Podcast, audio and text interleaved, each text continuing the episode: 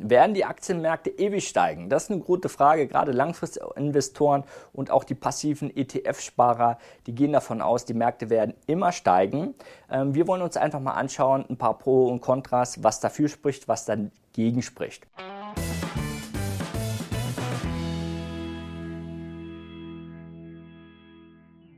Mein Name ist Adrian Schmid, ich bin Gründer von Finment und ich will diesen Aspekt euch jetzt einfach mal näher bringen.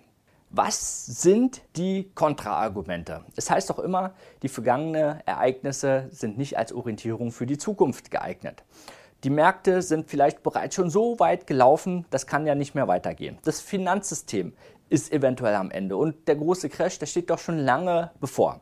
Ein perfektes Beispiel ist zum Beispiel Japan. Wir hatten da vor 30 Jahren eine extreme Boomphase. Die sind ebenfalls in eine Nullzinspolitik gegangen und seitdem herrscht mehr oder weniger eine Stagnation. Und trotzdem existieren die Märkte. Also es ist ein gutes Beispiel, dass man sagt, okay, Aktienmärkte fallen, aber die Wirtschaft, die kann sich trotzdem halten. Also es gibt verschiedene Szenarien, mit denen ich rechnen muss.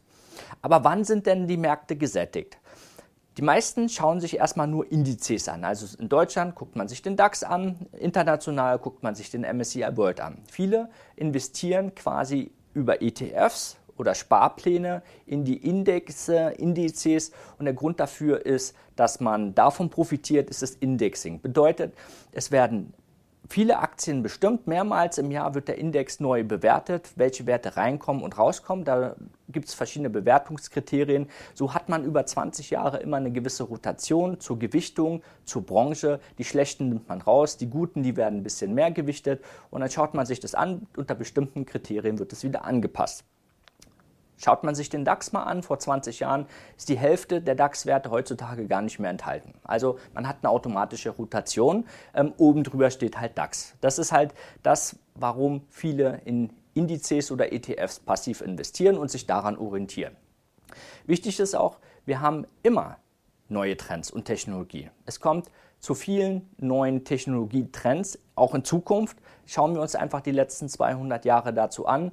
Ähm, früher war es vielleicht die Schwerindustrie, heutzutage sind es die Big Techs. Morgen eventuell grüne Energie, Wasserstoff, E-Mobilität.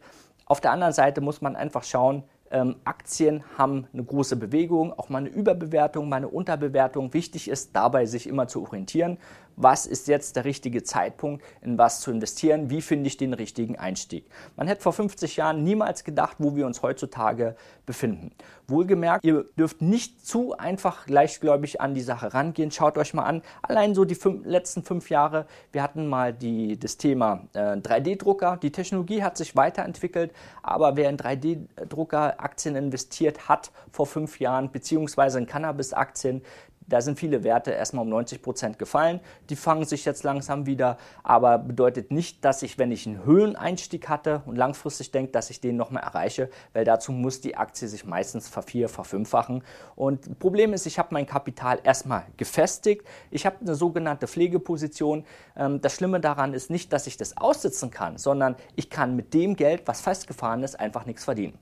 So, darf man sich in der Rolle der Geld- und Finanzpolitik ähm, auch mal orientieren. Was heißt das?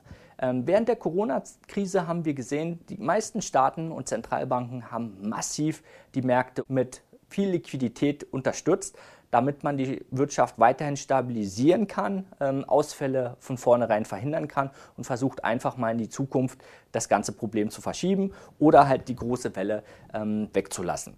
Wichtig ist, wenn der große Crash kommt, davon gehen ja viele aus, was bedeutet das? Einige gehen davon aus, unser System wird in Zukunft crashen. Geldsysteme, wenn man sich jetzt anschaut, die letzten 2000 Jahren sind meistens irgendwann, mussten sie wieder resettet werden. Aber ich bin kein Pessimist, ich bin Optimist. Heutzutage geht das alles viel schneller und in, in einer einfachen Dimension. Man kann heutzutage elektronisch, digital einfach etwas auf Null setzen und dann geht es einfach weiter. Der Grundbedarf der Menschen wird auch die nächsten 2000 Jahre vorherrschen. Und wenn man sich mal anschaut, egal welche Niederlage die Wirtschaft hatte, Länder hatten, im Endeffekt geht es immer weiter und am Ende wird es doch besser. So, deswegen nehmen wir uns da gar nicht negativ da zusammen mit dem Thema. Wichtig ist einfach, dass man weiß, welche Gefahren einen ähm, eventuell betreffen können.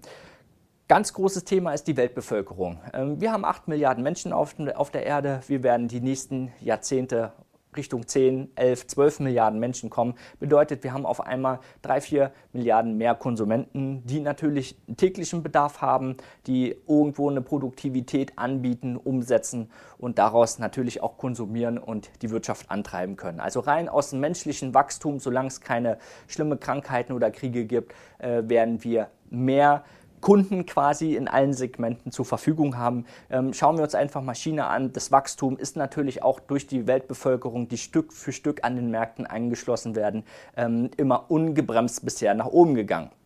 Doch was passiert, ähm, aus welchen Gründen auch immer, wenn wir gar kein Wachstum mehr haben? Also ähm, zum Beispiel Aktionäre von großen Gesellschaften, Coca-Cola, General Motors, Automobilbranche grundsätzlich äh, im klassischen Old Economy Style die Märkte sind gesättigt. Bedeutet, man kann jetzt nicht einfach mal doppelt so viele Autos verkaufen, weil der Markt aufgeteilt ist. Was passiert damit? Wir sehen, die Unternehmen verdienen zwar Geld, aber haben keine massiven Wachstum mehr. Das kann genauso für eine Wirtschaft passieren, ähm, dass wir einfach auf einem hohen Level und seitwärts bewegen. Bedeutet gerade für jemand, der passiv irgendwo investiert, wir haben das die letzten 100 Jahre auch gesehen, dass immer mal wieder ein Jahrzehnt einfach nur der Markt seitwärts gelaufen ist.